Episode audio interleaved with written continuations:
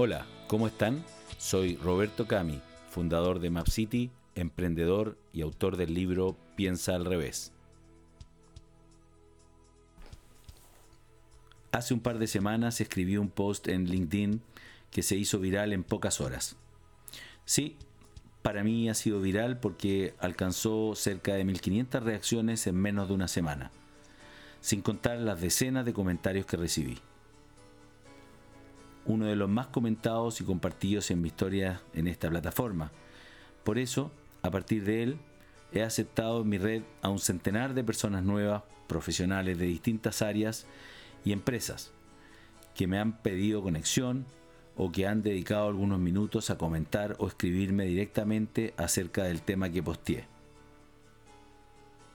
Esa es la forma de hacer networking en los tiempos que corren. El networking digital a través de las redes sociales.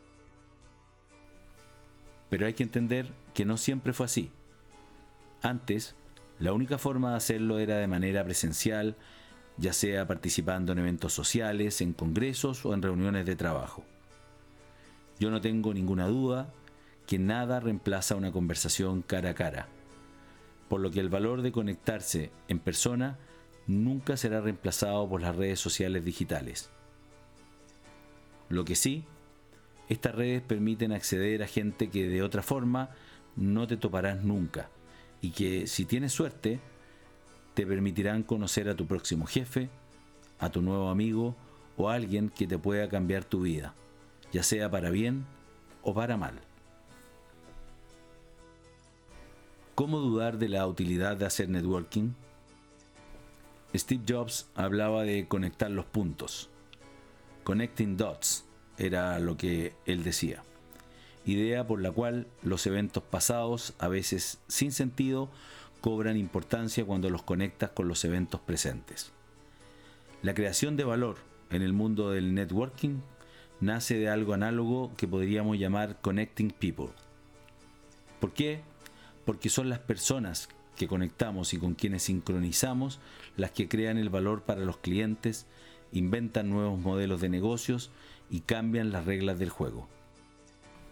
Estas ideas me reforzaron siempre la necesidad vital de hacer networking y de esta manera conectar personas y conectarme con esas personas. Sin embargo, hacer networking, es decir, asistir a eventos, intercambiar tarjetas, aunque eso esté un poco obsoleto, y conocer gente es solo el principio. Es muy útil para construir conexiones, pero lo que realmente tiene valor es construir puentes entre esas conexiones. Algo muy complejo de lograr en eventos masivos y mucho más ahora en tiempos de pandemia. Por lo tanto, no se trata de una práctica libre de costos. Podrías estar perdiendo tu tiempo de una manera extrema. Para crear estos puentes de manera correcta existen dos reglas que van de la mano, reciprocidad y seguimiento. Hablemos primero de la reciprocidad. No estás en una reunión para ver qué pueden darte cada uno de los presentes. Estás para dar y recibir. Pero esto tiene necesariamente un orden dar primero. No temas contar de qué se trata tu innovador producto pronto a lanzarse al mercado. Al fin y al cabo, la idea misma no es lo que te llevará al éxito, sino cómo la ejecutas, tu visión, la calidad de tu tiempo, el timing y otros cuantos factores más.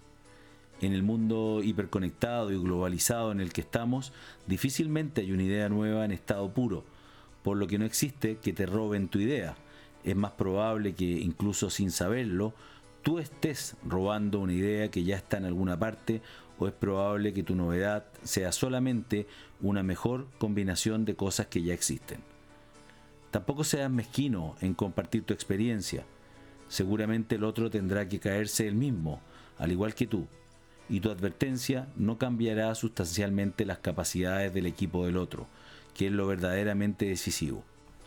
No hay libro que pueda recomendar que te cambie tanto como para transformar un fracaso en un éxito.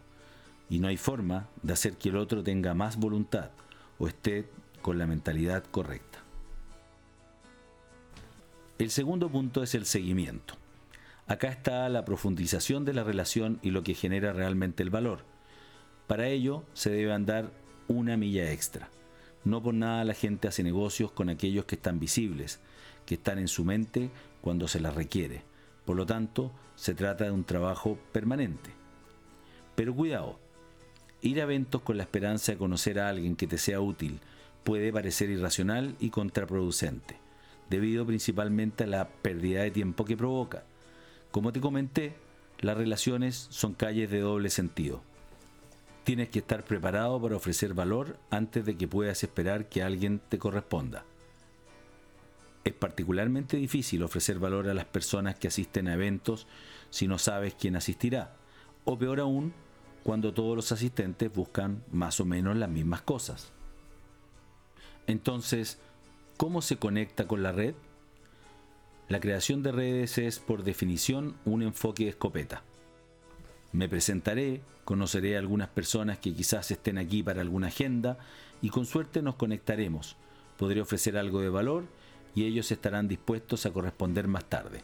Ese enfoque puede no ser muy efectivo y muy consumidor de tiempo. En su lugar, usa un rifle de francotirador.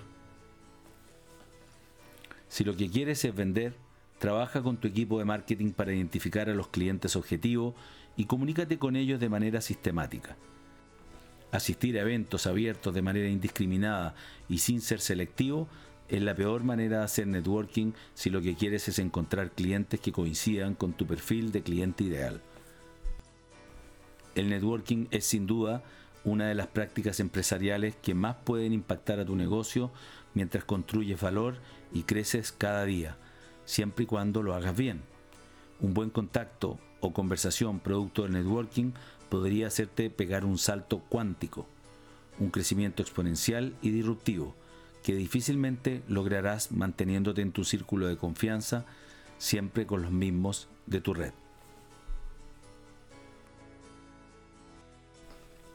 Y así hemos llegado al final de este episodio. Tenía pendiente hablarles del networking una disciplina, si se puede llamar así, a la cual yo soy adicto y en la cual he encontrado no solamente gran valor empresarial, sino que también grandes nuevos amigos. Los invito a hacer networking de manera inteligente y a comprobar los resultados que se pueden obtener de él. Recuerda que siempre puedes acceder a mi blog www.piensaalrevés.cl, donde te encontrarás con todos los episodios de este podcast y muchos otros artículos de interés. También ahí está mi agenda, donde podrás acceder a contratar una hora para que te ayude en los temas de marketing, innovación, emprendimiento, negocios o cualquier otro tema en donde creas que puedo aportarte valor. Con esto me despido nuevamente y nos vemos en un próximo episodio de Piensa al revés. Chao, chao.